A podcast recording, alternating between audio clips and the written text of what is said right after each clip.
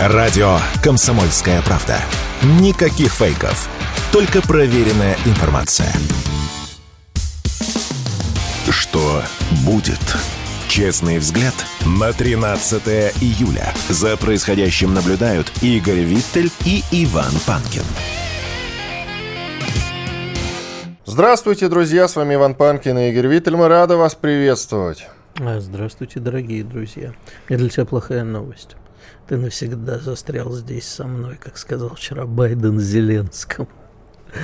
Знаешь, я вчера наблюдал, когда вот за всеми этими на прямо цитаты к нам поднабрал. Можно общаться цитатами с этого форума. И Байден с Зеленским, и э, многие другие заявления. Лишь бы не афоризмами мы общались друг с другом. Афоризмами, цитатками, афоризмами. Оттуда, там уже афоризмы пошли. Значит, друзья, в YouTube на канале «Что будет?» ведется прямая видеотрансляция. Пожалуйста, подписывайтесь на канал, нажмите на колокольчик, потом на лайк, пишите в чате в середине, в конце этого часа, в середине следующего, во время больших перерывов.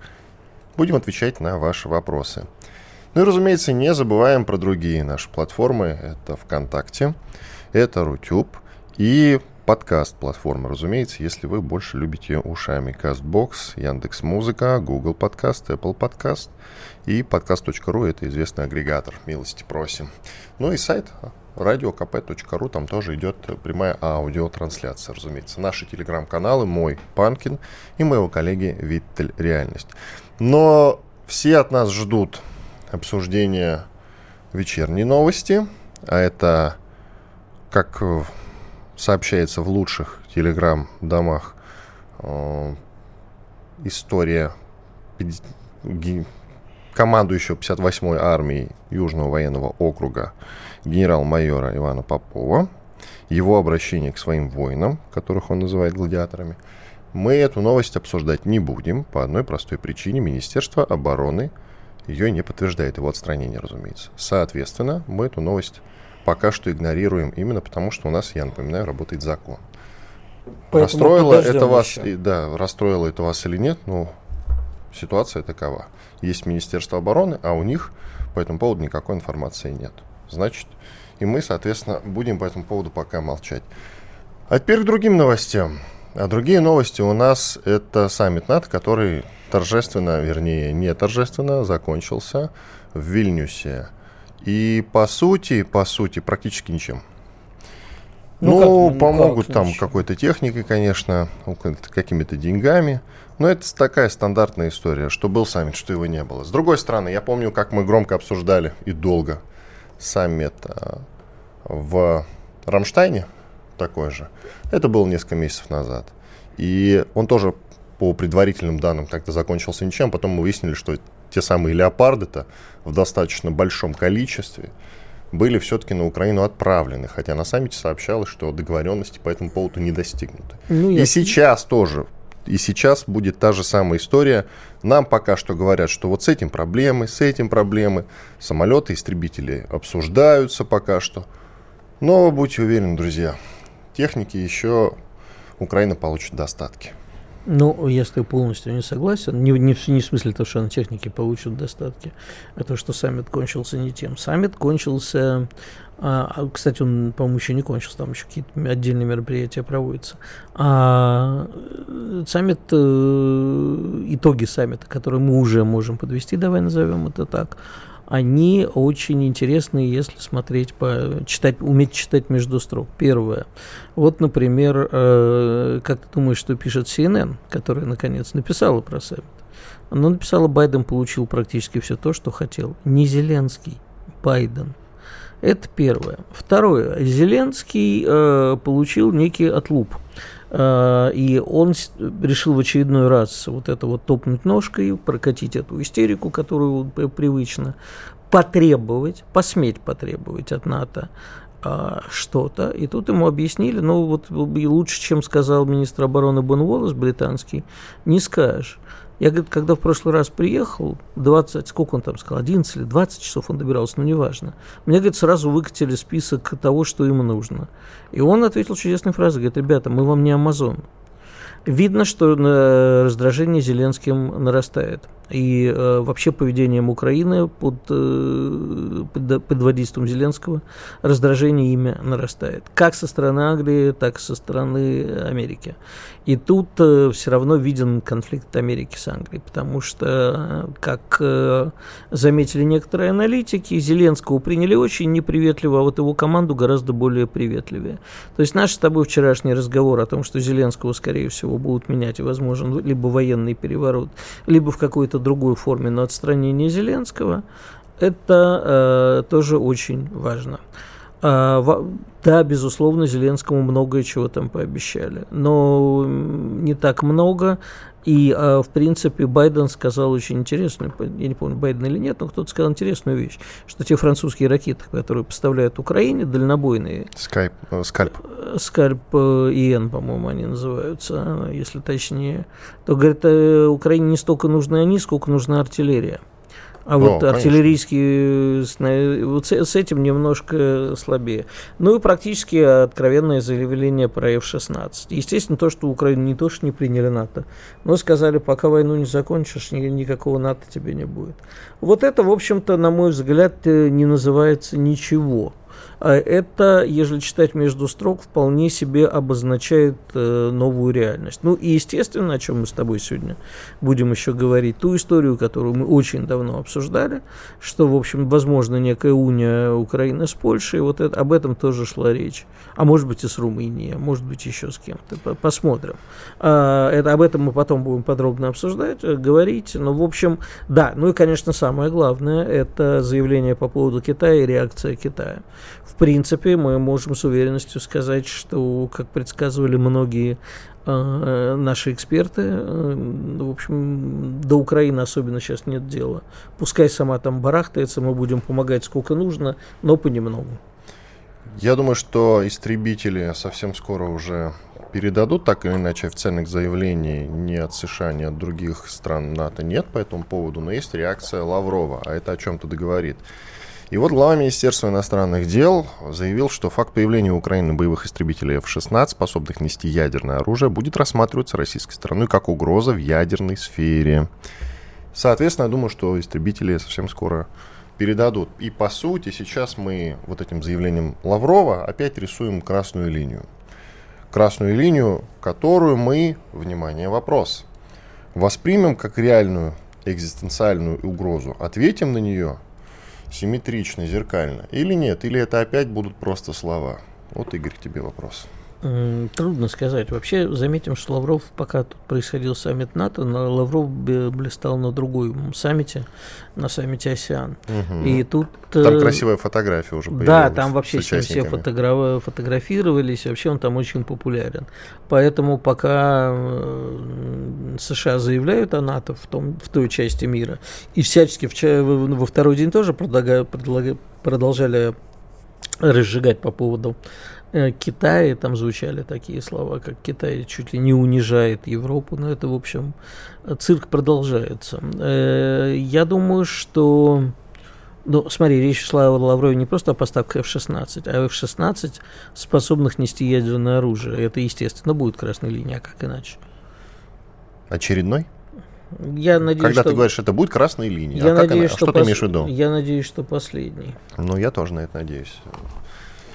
Тут от Столтенберга, главы НАТО, есть интересное заявление. Он сказал, что если Россия одержит победу в конфликте на Украине, то это станет трагедией для Киева. А также, внимание, сделает НАТО более уязвимым. Конечно. Ну, это, конечно, только, собственно, что он имеет в виду, вот давай поразбираемся лучше. В смысле, что будет победой России? Нет, что он имеет в виду, НАТО станет более уязвимым. Ну, подожди. Э, да НАТО, не, ну, подожди, на... а конкретно, что, что он имеет в виду? На... Он имеет в виду, что если НАТО проигрывает войну на Украине, это же не Украина проиграет, это НАТО проиграет. НАТО, во-первых, э, покажет, что оно проигрывает войны, а во-вторых, э, покажет, что, в общем, э, Россия добилась своего. И наши ракеты в Белоруссии, в Калининграде, и Украину мы взяли, и теперь вот мы приблизились к их границам. Еще больше, к прибалтийским, к польским и так далее. Вот он это, ну, в смысле, к, к польским, прибалтийским и так. Копнем поглубже. Давай. Что НАТО после этого перестанет с нами воевать? Нет. Ну. Нет, но сделает серьезные выводы. И, и? Э, истории с таких, как с Украиной, а вот о чем я говорил неоднократно. Да? Почему говорили про ракету, про Польшу? Проявив твердость наших намерений, доказав, что мы можем. Мы можем, конечно, нарваться на обратку, а можем не нарваться и наоборот остановить это все. В данном случае, я думаю, ну, что, в общем, так и будет. Возникает другой вопрос. Смотри, НАТО, напомни, пожалуйста, до этого воевала именно вот в полноценных, полноценных войнах? НАТО в полноценных да. войнах. Да, как э, сейчас, таких же. В гораздо более полноценных. На, НАТО наносило удары по территории Югославии. НАТО участвовало в некоторых Уже операциях. Ну, нельзя сравнивать. Ты Почему что? нельзя? Нет, авиаудары были мощные. Нет, нет, но... нет, нет, нет. Это извини. А если НАТО само, то, безусловно, не можно, нужно сравнивать. И это было круче. Там НАТО само наносило удары, а не, не вооружало какую-то страну, наносящую Но удары. Все-таки полтора года конфликт не длился о очень высокой интенсивности. Я тебе замечу, что югославские войны длились с начала 90-х. Так Югославские, или иначе, да, мы говорим про НАТО. И НАТО так или иначе принимала в них участие. Вооружала боевиков в Боснии и так далее. Ну что ж, ладно, возьмем это за пример. Я просто к тому, что я до вот э, твоего э, объяснения думал, что у НАТО у самого военного опыта на самом деле немного именно полноценного боевого опыта. Ладно, разберем это чуть позже еще. Александр Коц. Один из лучших военных корреспондентов не только в России, но и во всем мире. Он работал репортером во многих горячих точках. Чечня, Южная Осетия, Косово, Афганистан, Ливия, Сирия, Египет, Ирак, Украина. Каждый четверг в 7 часов вечера по московскому времени слушай на радио «Комсомольская правда» программу «КОЦ. Аналитика с именем». Что будет? Честный взгляд на 13 июля. За происходящим наблюдают Игорь Виттель и Иван Панкин. Иван Панкин, Игорь Виттель. Мы продолжаем наш эфир. Я напоминаю, что прямая видеотрансляция идет на YouTube. Канал называется «Что будет?». Подписывайтесь, пожалуйста. Нажмите на колокольчик, чтобы вам приходили уведомления. Пишите в чате. Совсем скоро будем отвечать на ваши вопросы. Вот сейчас в середине часа, в конце часа и в середине следующего, во время больших перерывов. Затем в разделе комментариев жалобы, предложения, темы и гостей для эфира, пожалуйста. А к нам присоединяется, как я вчера и анонсировал у себя в телеграм-канале, кстати, настоящий эксклюзив, друзья, командир отделения штурмовой группы отряда Керчь 42-й дивизии с позывным Леший. Кстати, скажите, пожалуйста, по имени-то можно обращаться к вам? Да, да, на здоровье. Вроде... Вообще меня зовут Слава, можем общаться по имени, как вам удобно. Владислав с позывным Леший. Вчера по лучшим телеграм-домам распространялась видеозапись, на которой вы и ваши сослуживцы демонстрируют захваченный трофейный американский Брэдли. И это видео, я думаю, что видели, если не все, то многие. И я вот полез к вам в телеграм-канал, который так и называется насколько я понял, Леший, да? Сейчас, секундочку. Ну, записки Лешего, если быть точным. Да, записки Лешего, так называется ваш телеграм-канал. У вас было где-то около трех тысяч подписчиков, и вчера, вот за вчера выросло до почти 18. С чем мы вас и поздравляем, друзья, подписывайтесь с удовольствием. Скажите, пожалуйста, я понимаю, что вам не все можно рассказывать, что там куча секретов и так далее и тому подобное. И тем не менее, вот если, допустим, говорить нельзя, вы нам так и отвечаете. Об этом я бы хотел умолчать. Идем дальше тогда. Хорошо? А, что можете рассказать про, собственно, захват то Брэдли? Был, вероятно, какой-то бой. Вот расскажите, что ну, можно. Бой был, бой был скорее до этого, вот, в ходе которого Брэдли была легко подбита и ну, загорелась, экипаж ее оставил. Вот. После как бы противник отступил, и нам противостояла исключительно вражеская артиллерия. Сколько было отступивших примерно? Там экипаж, численность экипажа? Ну, получается так, там было две Брэдли, по 3-4 человека экипаж, плюс там должно идти примерно 6 человек десанта на одну, то есть, ну, 15-20 бойцов приблизительно. И вы их погнали, соответственно, всех. И один Брэдли ну, уехал. Один Брэдли благополучно ну, уехал. Нет, нет, нет, один совсем сгорел, просто подчастую выгорел. Вот, а в одном, получается, там небольшое повреждение. Вот, собственно, вот на фоне него было записано видео. То есть, соответственно, что мы имеем? Мы имеем два Брэдли, а, отнятых у ВСУ. Один, правда, сгорел, ну да ладно. А один захвачен. Ну, Это совершенно прекрасно. Он сгорел, он не отнят, он просто стоит в серой зоне, дымится. Хорошо, расскажите, пожалуйста, ну теперь про свои боевые будни. Как часто вы э, сейчас выходите в бой, что называется? Как на запорожском направлении обстановка, где вы воюете? Ну, бой выходим часто, группа практически каждый день в работе, так или иначе. Ну, я лично сейчас нет, получил легкое ранение, вот отлеживаюсь, что называется, в безопасном месте еще несколько дней. Вот. А на запорожском направлении интенсивность боев сейчас очень высокая. Противник активно использует поставляемые Западом кассетные боеприпасы, что ну, серьезно осложняет действия нашей пехоты. Импортной техники и вооружений у них действительно много у ВСУ? Ну, действительно много. Ну, вооружение личного больше советского производства, а вот техники уже больше гораздо видно импортной, чем советской. Вы, я, кстати, вчера с удивлением узнал, и э, сайт kp.ru об этом рассказывал, вы в феврале женились, и женились практически на фронте. Расскажите об этом. Ну, женился я не в феврале, женился я в декабре. Вот. В феврале, возможно, об этом репортаж какой-то вышел. Вот, да.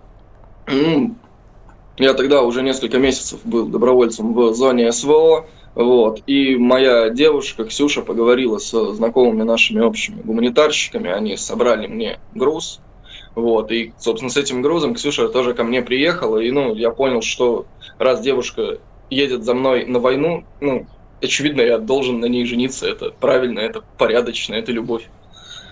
Вы начинали как волонтер, получается? И Нет, потом стали, потом стали добровольцем, или как это было? Расскажите, пожалуйста. Нет, я, я сразу стал добровольцем. Вот, я собирался заходить еще в начале специальной операции, но тогда добровольцам ходу не давали, там в военкоматах отвечали, мол, типа, у нас контрактная профессиональная армия, все совсем справятся, не надо туда лезть людям с гражданки.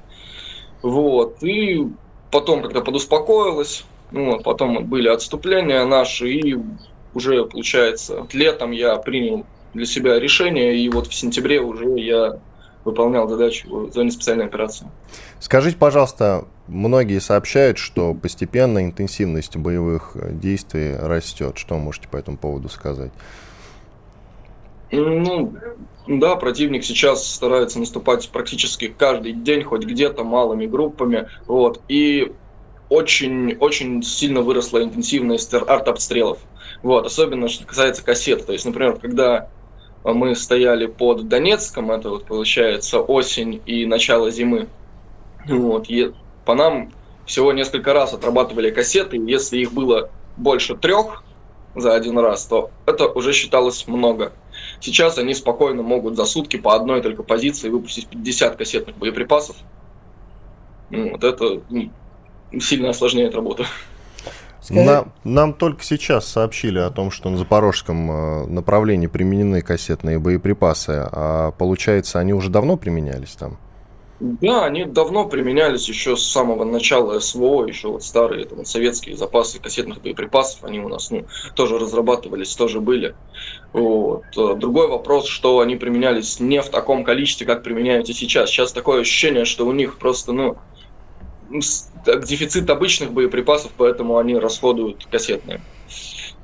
Скажите, пожалуйста, что касается вот этой информации про то, что ВСУ бросает э, в бой со всех совсем молодых и необученных солдат, соответствует действительности и пытается, что называется, забрасывать мясом. Не люблю так говорить, но тем не менее.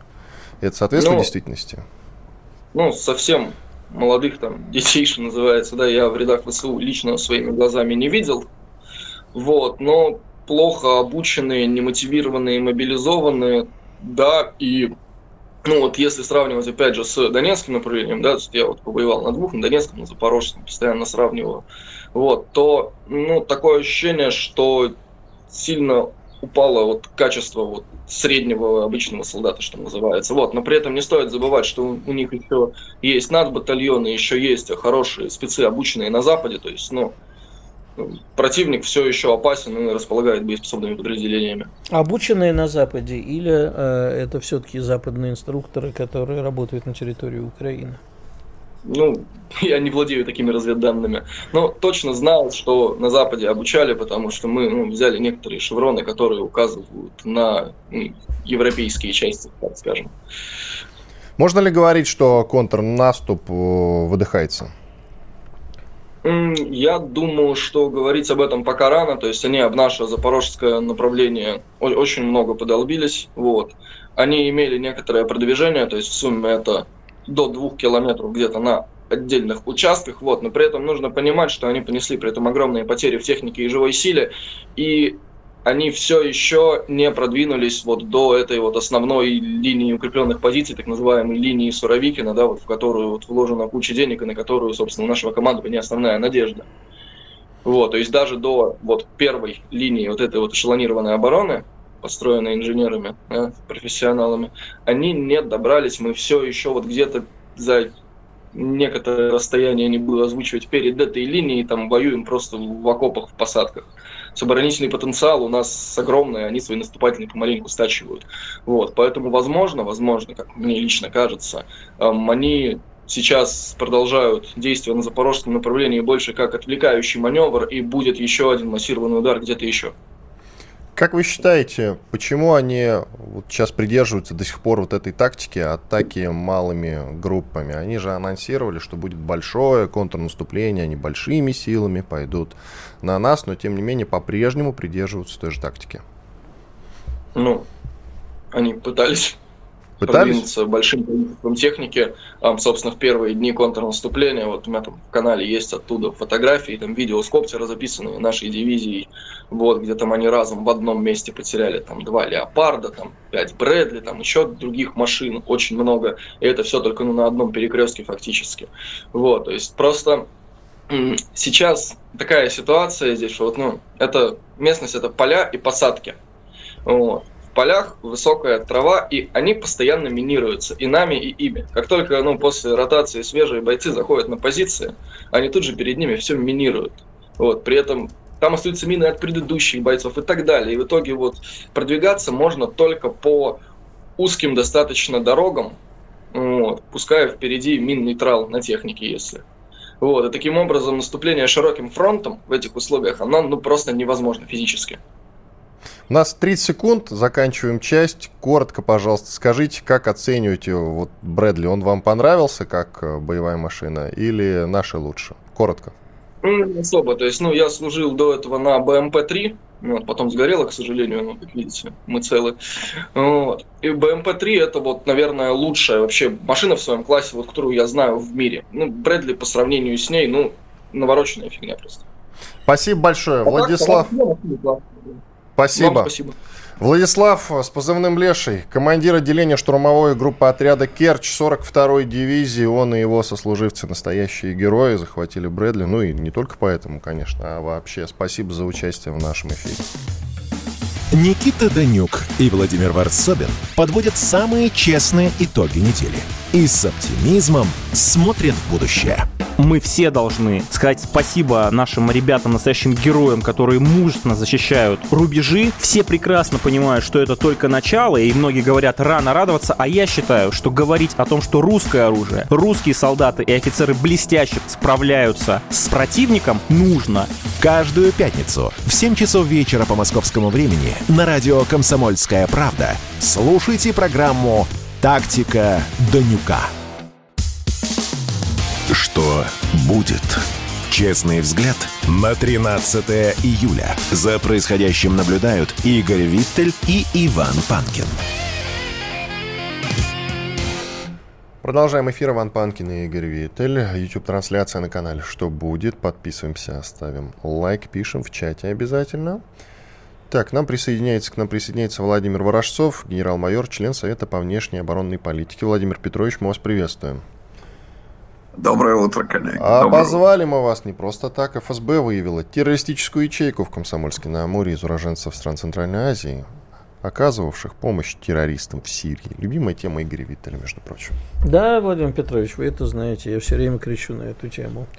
Я преувеличиваю опасность или нет? Это какая-то вот э, разовая история, исключение из правил, либо это тенденция, что среди мигрантов э, есть значительное количество членов запрещенного в России ИГИЛ и прочих э, Хизбут Тахриров тоже запрещенных и прочих террористических ячеек.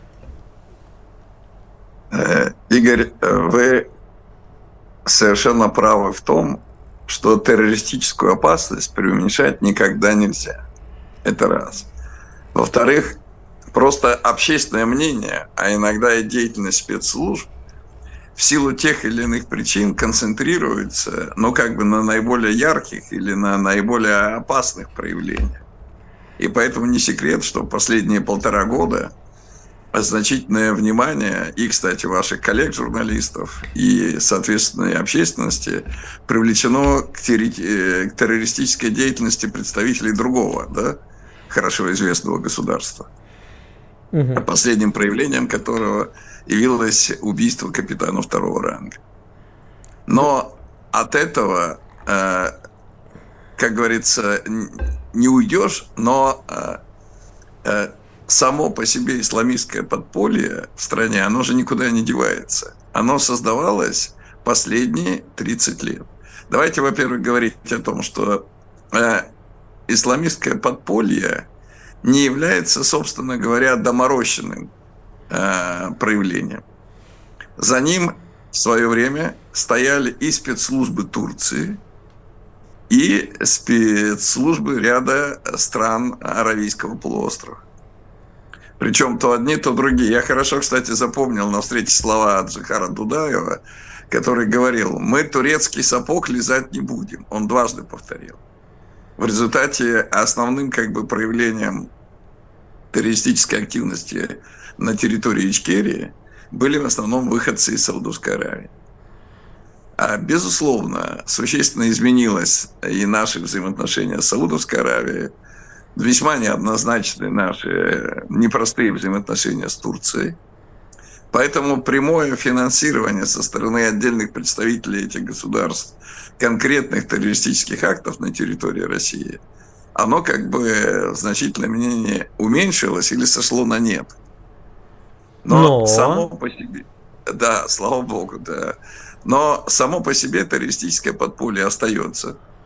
Но оно, оно остается, нам как бы остается, пока оно не проявляет себя, в общем-то. Вы понимаете, оно э, остается в трех формах, вот как удается наблюдать. Во-первых, значительная часть из него э, становится или сливается с криминалом. То есть мы видим, э, что представители таких экстремистско-террористических э, Э, тенденции организации, они объединяются и осуществляют определенные действия, ну, мягко говоря, под контроль, по, пытаются поставить под контроль местные диаспоры, запугивают их, заставляют там деньги платить и так далее, и так далее.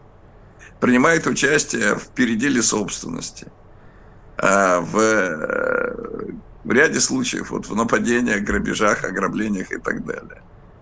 Вторая часть э, ведет активную работу, э, прежде всего, в информационно-пропагандистском плане. То есть, как бы обучает, но одновременно привлекает, привлекает, привлекает сторонников. И третья часть занимается тем, что активно взаимодействует с э, своими зарубежными коллегами. Ведь надо учитывать что? Что значительная часть выходцев из Средней Азии, ну, довольно значительно, и даже часть э, представителей э, ислама э, из наших э, как бы северокавказских республиках и также Татарстана. Да, не только они, и Приволжские, и северокавказские, да и Собственно говоря, а что говорить, когда не забывайте, что Саид Бурятский, он же родом-то из Бурятии. Угу. Мы имели очень э, опасные проявления Э, террористической активности, ну, в таких районах, которые, казалось бы, вообще не были э, религиозно этнически проблемными, на, а именно. Владимир Петрович, извините, перебью. Мало не нет. Товарищ генерал-майор, скажите, пожалуйста, насколько вероятно слияние вот, исламского подполья, скажем так, с террористического, с украинским? Вы знаете, вот э, пока э, таких прямых тенденций мы еще не видели, по крайней мере, из известной нам информации. Но у меня нет никакого сомнения, что они активно попытаются использовать исламское подполье в связи с тем, что с, э, и со службой безопасности Украины, и с Главным управлением разведки Украины активно взаимодействовали выходцы из, э, с территории Крыма представители нескольких э, экстремистских исламских организаций из числа крымско-татарского населения. То есть э, структурно активисты есть. И э, единственная сложность возникает в том, что у них возникают межэтнические противоречия. Понимаете, значит, как бы достаточно специфическая этническая группа крымские татары. И э, если э, им это удастся преодолеть под чисто исламистскими э, лозунгами, то тогда опасность значительно возрастет. А скажите, пожалуйста, насколько мы можем вообще сказать, мы же все время говорим о том, что на Кавказе практически уничтожено э, бандитское подполье, как говорит Кадыров. А насколько мы можем сказать, что это действительно так, что оно уничтожено и на Кавказе, и оно уничтожено в других субъектах нашей многострадальной Родины? вы понимаете, что считать подпольем? Конечно, вот э, те э, молодые люди, которые уходили, значит, э, в леса, уходили, ну, э, грех использовать такой термин, как партизаны, да, значит, но то есть те, которые э, порывались семьей, э, прятались э, в пещерах, на конспиративных домах, окрытиях и так далее, они действительно в последнее время а, в значительной степени а, ликвидированы. Значит, и вот, вот это боевое вооруженное подполье. То есть счет идет буквально на единицы. Но это не говорит о том, что как бы активисты и сторонники полностью э, нейтрализованы.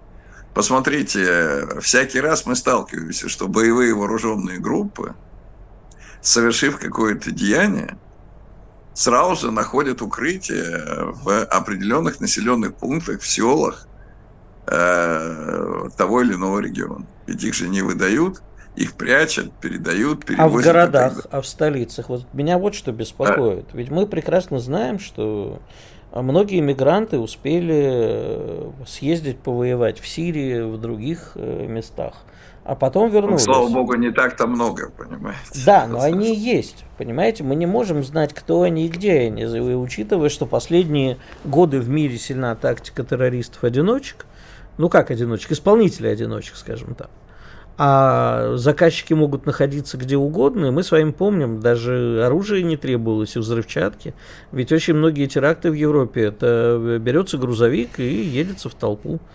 Это новая была тактика. Вот мне ну, нас... собственно говоря, подобные явления были и у нас. Да. Э, дело в том, что э, э, вот то, что происходило в Европе, вы знаете, я внимательно анализировал террористическую активность в Европе. Э, там ведь происходило другое.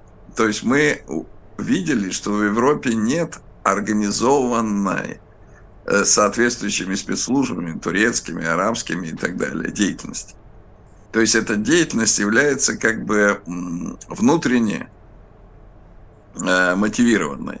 И мы видим, что э, почему э, теракты в Европе такие. Ну, во-первых, э, очевидно, слабый уровень технической подготовки. Взрывчатка и взрывчатые вещества готовятся ну, весьма непрофессионально. Недостаточный уровень взаимодействия между европейскими террористами. А нет соответствующего информационного обеспечения, которое бы, так сказать, соответствующим образом влияло на общественное сознание. Плохо организована связь и координация их деятельности не продуманы пути отхода. Поэтому вот, э, вот эти вот э, террористическая деятельность э, исламистов в Европе, она, к счастью для Европы, понимаете, является слабо организованной, недостаточно скоординированной. и технически, и технологически не обеспечены. Поэтому они используют там топоры, ножи, значит, вот грузовики и так далее. И Я плюс, думаю, конечно, вы недооцениваете, конечно. Нет, вы понимаете, дело в том, что не, ну и слава богу, что недооцениваем. Дело в том, что для э, террористов всегда очень важен объект атаки. Вот э, пока э, ни в Бельгии, ни во Франции, ни в Германии э, террористы не выбрали действительно интересный и значимый объект атаки. Владимир Это Петрович, значит, что... давайте паузу да, сделаем, да. продолжим после перерыва. Владимир Ворожцов, генерал-майор, член Совета по внешней и оборонной политике вместе с нами. Все программы «Радио Комсомольская правда» вы можете найти на Яндекс Музыке. Ищите раздел вашей любимой передачи и подписывайтесь, чтобы не пропустить новый выпуск. Радио КП на Яндекс Музыке. Это удобно, просто и всегда интересно. Что будет? Честный взгляд на 13 июля. За происходящим наблюдают Игорь Виттель и Иван Панкин. И Владимир Ворошцов, генерал-майор, член Совета по внешней оборонной политике. Владимир Петрович, вот с чем я с вами позволю не согласиться. Ведь э, нынешняя террористическая история, особенно связанная с запрещенным в России с ИГИЛом, она отчасти очень напоминает 68 год. То есть это рассерженные белые молодые люди, а в наше время это такие одиночки, очень умные, с образованием, сидящие по домам, которых могут использовать террористы в своих целях, потому что у них интересы совпадают. Обиженные белые мечтают просто взорвать весь мир, а террористам только того и надо. Поэтому я абсолютно уверен, что у них у всех уже есть и грязные бомбы, и биологические бомбы. Вот это самая большая опасность. И почему мы вас сегодня позвали, чтобы трезво оценить опасность вот от этого симбиоза когда на территории России находится и э, исламское подполье, и э, обиженные, скажем так, э, взрослые белые умные, и э, желающие все это взорвать наши враги с Украины. Вот насколько это реальная опасность и как нам ее ликвидировать? Еще раз хотел сказать, что террористическая опасность всегда реальна. Вот второе, и то же самое важное, что каких-то волшебных рецептов или секретов нет. Вот э, самое смешное, что любой э, специалист вам скажет однозначно, что необходимо э, прежде всего это четкая, продуманная, системная, многолетняя оперативная работа по внедрению профессиональных сотрудников в соответствующие экстремистские и э, террористические потенциально опасные среды. Только наличие необходимого агентурного аппарата дает объективную возможность ориентироваться в этих процессах. Я надеюсь, что она у нас ведется. Но э, хотелось бы в это верить, да. Вот. А второе, да я надеюсь, что определенные усилия э, соответствующим образом э, принимаются и должны приниматься. Хотя, вы знаете, в свое время, когда было ликвидировано Главное управление по борьбе с организованной преступностью, в структуре которого были специальные подразделения по противодействию этнической преступности, а некоторые, так сказать, криминальные э, аспекты оперативного внедрения, они, конечно, были в существенной степени утрачены. А может Считаю, быть, нам даже... просто от мигрантов целиком избавиться? Вы понимаете, э, э, что касается миграции, вопрос ведь достаточно простой. Он заключается в том, что этот процесс должен быть управляем и контролируем. А сотни тысяч э, наших соотечественников выезжают отдыхать в Объединенные Арабские Эмираты в Объединенных Арабских Эмиратах до 80% э, населения это мигранты, это люди, которые там работают. Ни от кого не возникает вопросов относительно э, каких-то этнических проблем в Объединенных Арабских Эмиратах. Возникают, конечно. А, вот, но они очень жестким образом системно контролируется э, эмиратскими э, спецслужбами. Не забывайте, что фактически две трети вообще молодых юношей в арабских семьях, а там достаточно много детей, они идут на службу в секретные подразделения спецслужбы Объединенных Арабских Эмиратов. И вот эти молодые люди в белых, так сказать, этих э, своих Куфе, национальных одеждах. Да, вот они самые, он не, не стал использовать арабский термин.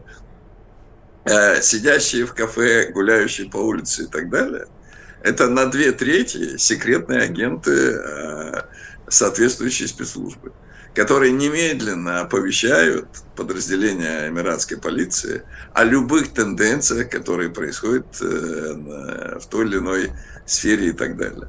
То есть нам необходимо э, в работе э, с мигрантами, как бы очевидно, три вещи. Ну, первое – это регулирование процесса. Второе – это контроль. И третье – вот почему возникают очень многие противоречия – Потому что э, правоохранительная система несколько, скажем так, мягко, по-иному работает по отношению к мигрантам и по отношению к этническим местным жителям. Вот главный принцип – обеспечить, чтобы правоохранительная деятельность была абсолютно одинакова с точки зрения требовательности, что к приезжим, что к местному населению. И тогда вообще э, я э, в свое время даже предлагал, что надо наказывать представителя прокуратуры, который заявляет, что он, э, к нему пришли представители диаспоры. А почему представители русской диаспоры не приходят при задержании русского? И почему представители чувашской диаспоры не приходят при задержании чуваша? Да? Если кто-то говорит, что к нему пришли представители диаспоры в связи с задержанием или преступлением, совершенным тем или иным гражданином, то э, тут можно рассматривать только с точки зрения, так сказать, требований Уголовного кодекса, как от, отступление от норм закона. Потому что закон един для всех. Что такое диаспора? Общественная организация и ее влияние на процессы задержания и освобождения, оно недопустимо с точки зрения закона. Владимир Петрович, а можно с вами и в том числе про контрнаступление и про НАТО поговорить чуток? Я помню, когда американцы бежали из Афганистана, я как раз с вами общался по этому поводу, вы давали очень взвешенную экспертизу. Мне тогда и сейчас у меня к вам вопрос. Вот что-то... Я понимаю, что вы каждый день не копаетесь в этих новостях, не смотрите их, э, не анализируете. Но, тем не менее, вот ваше мнение, что-то сейчас поменяется после саммита НАТО в Вильнюсе? И как вы оцениваете контрнаступление, которое все еще продолжается, украинское? Вы понимаете, я уже трижды э, выступал для, э, на тему, которая многим в начале, особенно в самом начале событий, в феврале-апреле 22 года казалась ну, несерьезной, я говорил о роли военной науки, которая очень существенно была утрачена, к сожалению, у нас в стране и в мире за последние десятилетия. Так вот, вы задаете вопрос о э, саммите НАТО.